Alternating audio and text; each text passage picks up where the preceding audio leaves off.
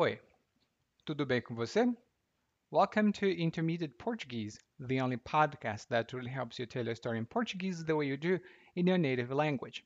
This is Ellie coming to you from Salvador, Bahia, and today, after listening to this episode, you will be well equipped to discuss a common situation sometimes when you have to refer a friend to a company or when you have to give a good word about a friend to a company when this person is not really a friend or when you think that this is a good person but a bad worker, what do you do in that situation? You will learn some vocabulary to describe that kind of situation and also to talk about judgment or making a judgment or passing a judgment on someone else's character and how to.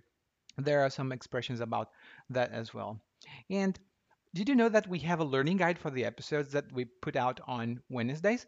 Yes, we now do starting from episode 110, and this is episode 115, by the way, we have a complete learning guide with a full glossary with sample sentences for you to expand your vocabulary and express yourself with more ease. There is also a full word for word transcript of everything I say in Portuguese. This is a great way to improve your listening comprehension if you're struggling to understand what people say in everyday life. Also, it makes for a good repetition uh, practice because you'll have the exact words that are being said. If you want to challenge yourself, there are a couple of questions for comprehension which you can answer before checking the full transcript, and there is always some extra resource to help you deepen your knowledge of Brazil and its history and culture. If you want to get your free complimentary learning guide, you can go to guide.intermediateportuguese.com. Again, for your free complimentary learning guide, you can go to guide.intermediateportuguese.com. And now, let's get started with episode 115 Should I refer this person or not?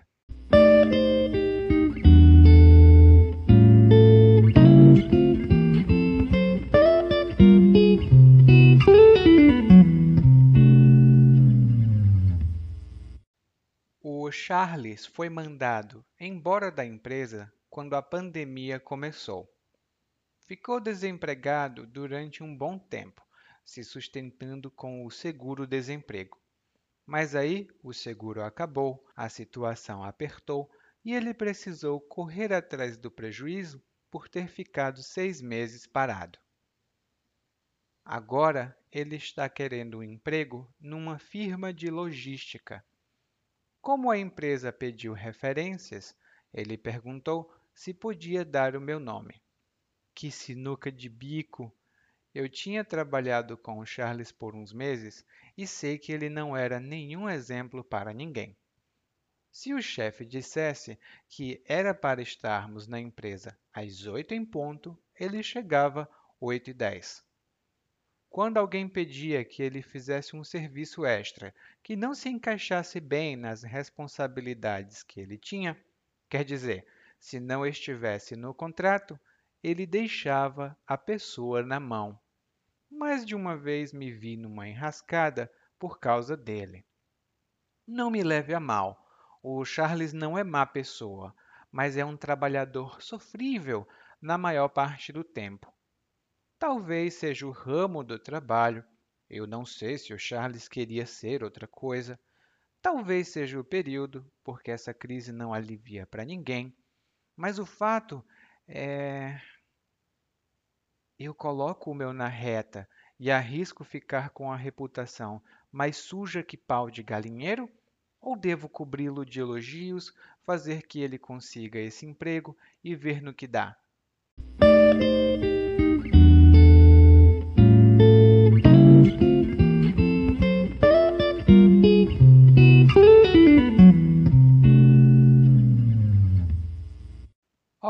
Ora, ora! Hoje o narrador está falando sobre seu amigo Charles. E o Charles tem um problema muito sério.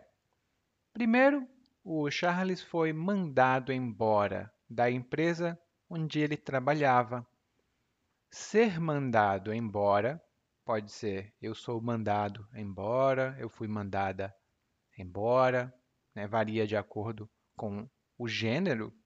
Então, ser mandado embora significa ser demitido ou ser demitida de uma empresa. Significa que o seu contrato é terminado e você não tem relação trabalhista com essa empresa. É uma maneira mais informal de dizer ser demitido. A gente também tem uma versão mais informal e essas outras versões você pode ver no nosso guia de aprendizado. Mas o Charles teve um problema não porque ele foi mandado embora, mas sim porque ele foi mandado embora no meio, aliás, quando a pandemia começou, não no meio da pandemia.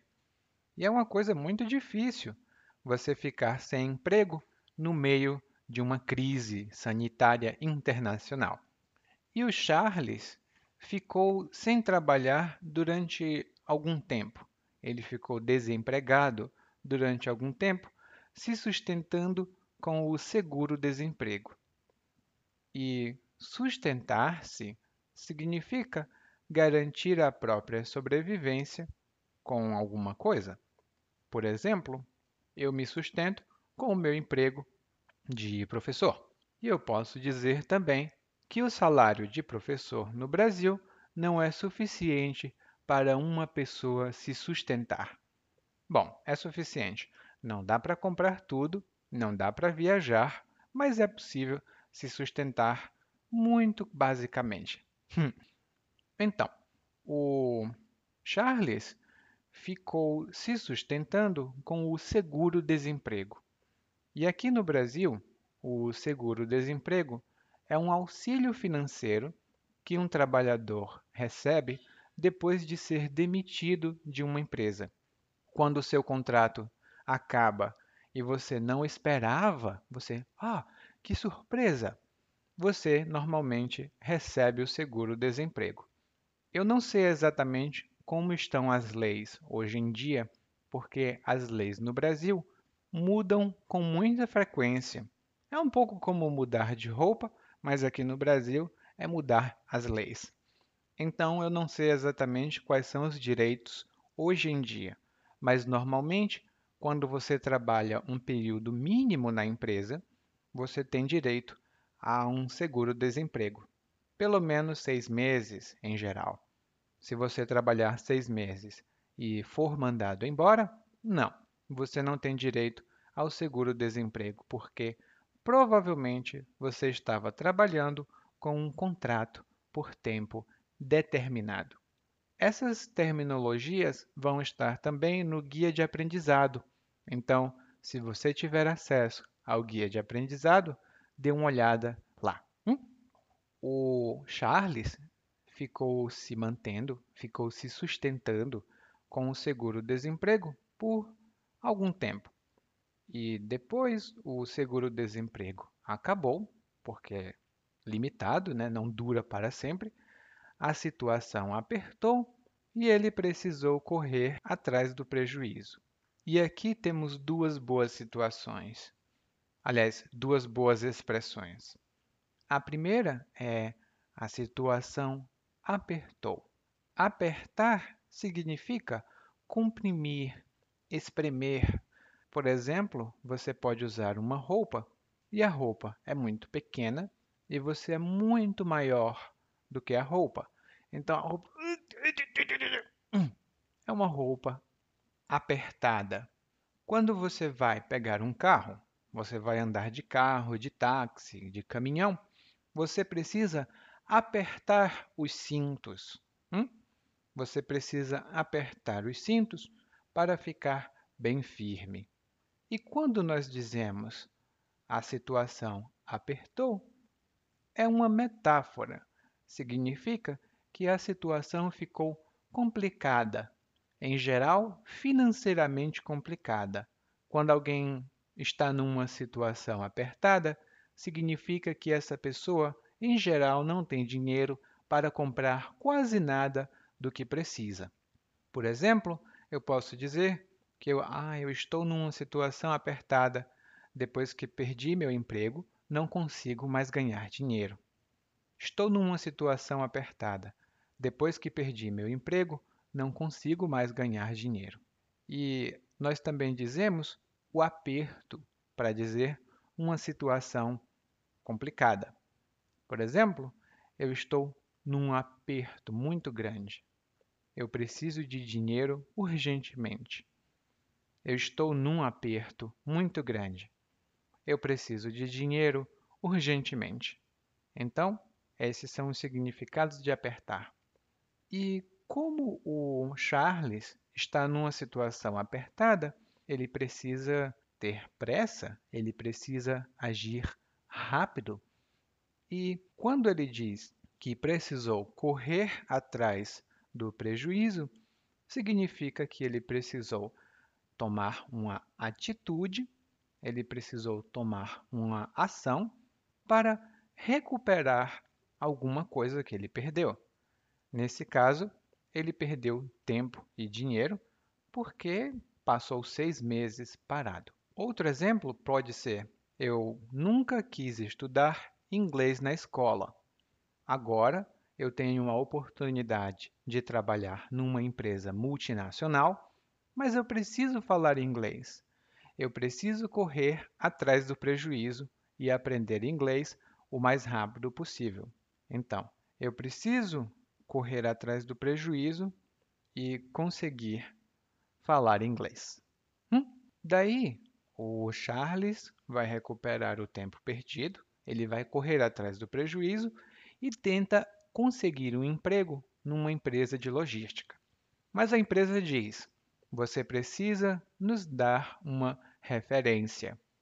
E aqui, uma referência vai ser o nome e o telefone de alguém que possa dizer como o Charles se comportava no trabalho. Normalmente as empresas não ligam, eu pelo menos nunca recebi nenhuma ligação, mas as empresas pedem referências.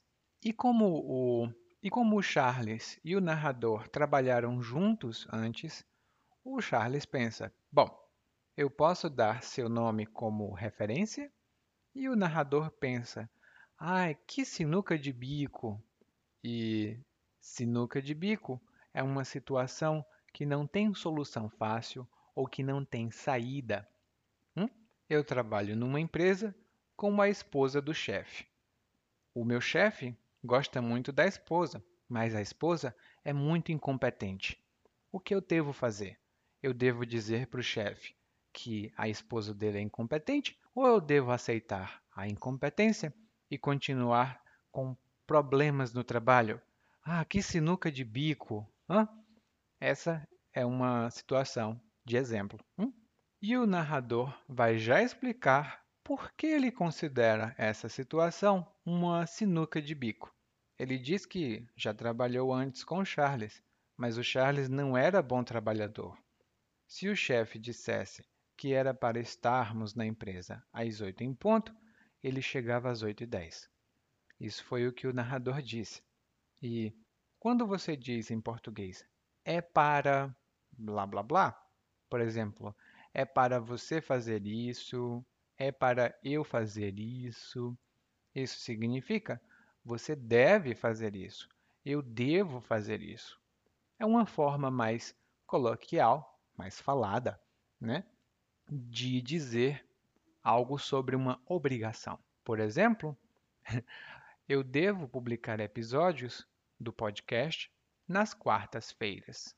Eu também posso dizer, é para eu publicar episódios do podcast às quartas-feiras ou nas quartas-feiras.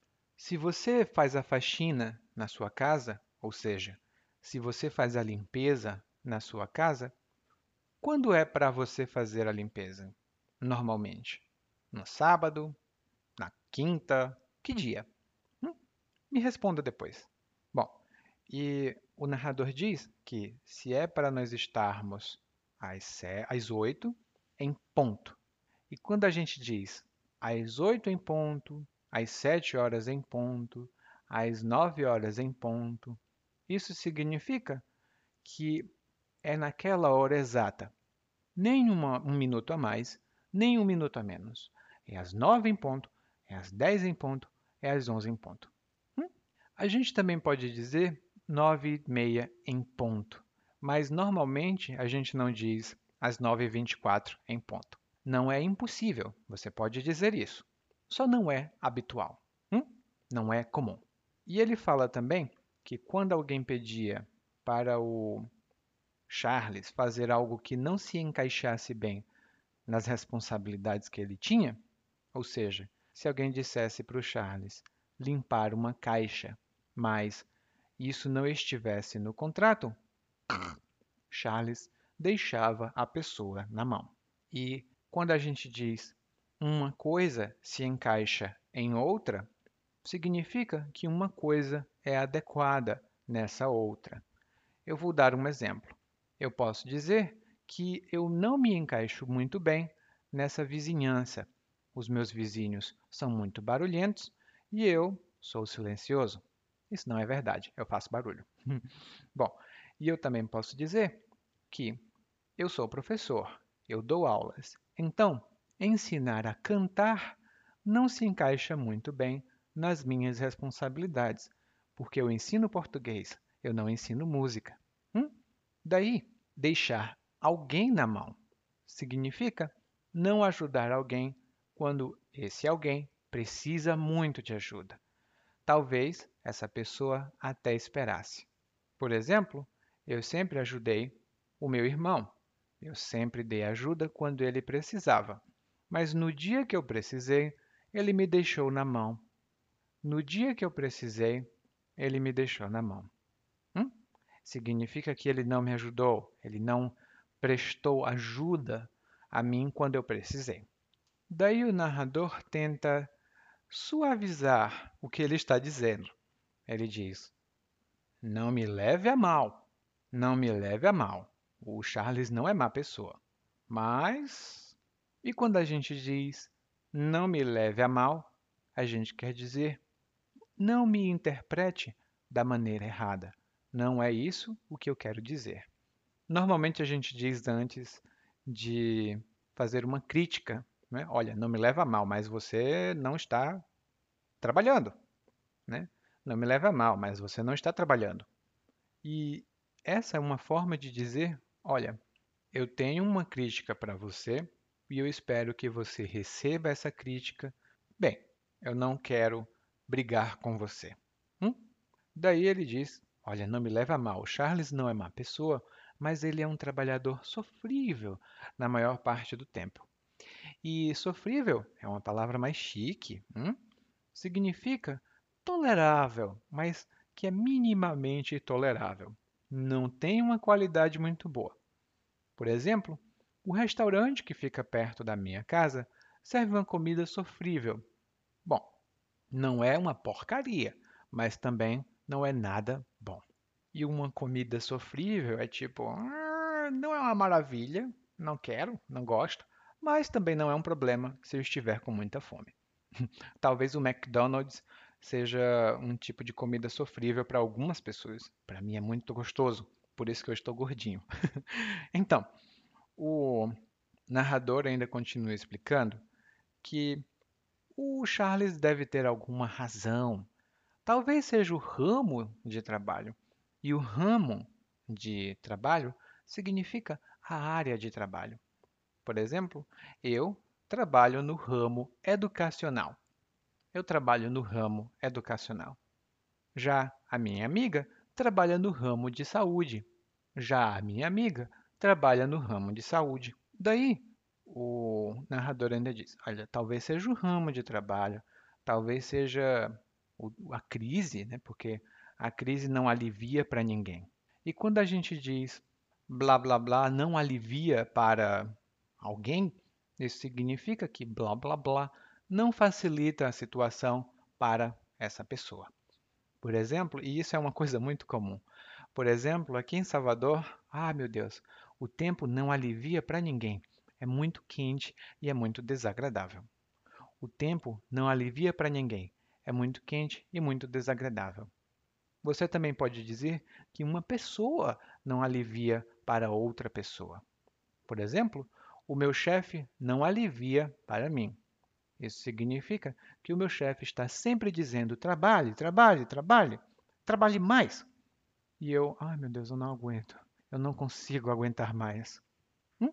Ah, e quando você acha que alguém está complicando demais a situação para você, alguém está sendo muito chato, muito terrível, você pode dizer: ou por favor, alivia para mim, vai.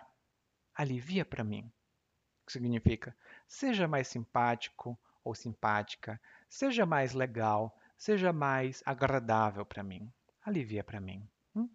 Não seja uma pessoa tão chata. E o narrador finalmente apresenta o dilema, a sinuca de bico que ele tem. E qual é a sinuca de bico? Ele tem duas escolhas. Ele pode colocar o dele na reta e arriscar que a reputação dele fique mais suja que pau de galinheiro, ou ele pode cobrir o Charles de elogios e ver no que dá. E aqui temos quatro novas expressões. Quando você coloca o seu na reta, significa que você se arrisca. Essa é uma expressão um pouco vulgar, nós não usamos isso com todas as pessoas, ela é bem vulgar por causa do seguinte: quando você diz eu não vou colocar o meu na reta, o que você quer dizer é eu não vou colocar a minha parte traseira, o meu bumbum, na reta. E normalmente a gente também diz, olha, eu vou tirar o meu da reta. O que significa? Eu não vou me arriscar, eu não vou colocar a minha reputação em risco, eu não vou colocar a minha saúde em risco. Por exemplo, lá no trabalho, um amigo meu cometeu um erro enorme e agora ele quer a minha ajuda para resolver a situação. Eu não vou colocar o meu na reta por causa dele. Eu vou dizer para o chefe que ele é o culpado. O meu amigo cometeu um erro e agora quer ajuda para resolver o problema. Mas eu sei que é um problema grande. Então, eu não vou colocar o meu na reta, eu vou dizer para o chefe quem cometeu o erro. Hum? E a gente diz colocar o meu na reta ou tirar o meu da reta. Colocar na reta, tirar da reta. No, no guia de aprendizado, você vai encontrar uma explicação um pouco mais detalhada sobre essa expressão não muito, é, não muito educada. E quando a gente diz que algo, geralmente a reputação ou o nome de alguém, está mais sujo que pau de galinheiro, significa que está muito, muito sujo. Porque o pau de galinheiro é um pedaço de pau, a gente também chama de poleiro, e é onde as galinhas dormem. Então, supostamente, a galinha sobe e faz cocô. Ela faz cocô no pau de galinheiro. Daí, quando a gente diz que o nome de alguém ou a reputação de alguém está mais suja que pau de galinheiro, significa que está muito, muito suja. E o narrador ainda diz que pode cobrir o Charles de elogio. Né? Cobrir alguém de elogios significa elogiar muito, muito, muito mesmo. Por exemplo, o meu chefe me cobriu de elogios. Ele disse que eu era um trabalhador inteligente, esforçado, muito bom, pontual. Ele me cobriu de elogios. Às vezes não é muito sincero, mas é, pode ser muito sincero também. E a última expressão é eu vou ver no que dá. E essa é uma expressão meio fixa. Eu vou ver o que acontece, eu vou ver qual é o resultado. No guia de aprendizado, você vai ver alguns exemplos extras dessa expressão. Hum? Mas por enquanto, é isso que a gente tem que ver. A gente tem que ver no que dá. Será que ele vai recomendar? Será que ele não vai recomendar? O que você faria se você estivesse no lugar dele? Me conta! Agora vamos ouvir o monólogo mais uma vez, mas dessa vez na velocidade natural. O Charles foi mandado embora da empresa quando a pandemia começou. Ficou desempregado durante um bom tempo, se sustentando com seguro-desemprego, mas aí o seguro acabou, a situação apertou e ele precisou correr atrás do prejuízo por ter ficado seis meses parado. Agora ele está querendo um emprego numa firma de logística. Como a empresa pediu referências, ele perguntou se podia dar meu nome. Que sinuca de bico! Eu tinha trabalhado com Charles por uns meses e sei que ele não era nenhum exemplo para ninguém. Se o chefe dissesse que era para estarmos na empresa às 8 em ponto, ele chegava às 8 e 10. Quando alguém pedia que ele fizesse um serviço extra que não se encaixasse bem nas responsabilidades que ele tinha, quer dizer, se não tivesse no contrato, ele deixava a pessoa na mão. Mais de uma vez me vi enrascada por causa dele. Não me leve a mal, Charles não é má pessoa, mas é um trabalhador sofrível na maior parte do tempo. Talvez seja o ramo do trabalho, não sei se o Charles queria ser outra coisa. Talvez seja o período, porque essa crise não alivia para ninguém. Mas o fato é que eu coloco o meu na reta e arrisco ficar com reputação mais suja que pau de galinheiro, ou devo cobrir-o de elogios, fazer que ele consiga esse emprego e ver no que dá? Hum? Oi. Se você ouviu esse podcast até aqui, significa que você pode entender português muito bem. E se você já quer melhorar o seu português, você pode ir para guide.intermediateportuguese.com guide.intermediateportuguese.com Lá você vai ver um guia de aprendizagem para acompanhar os podcasts de quarta-feira e também de domingo às vezes e melhorar o seu português ainda mais rápido para finalmente conseguir conversar com as pessoas e entender mais do que elas falam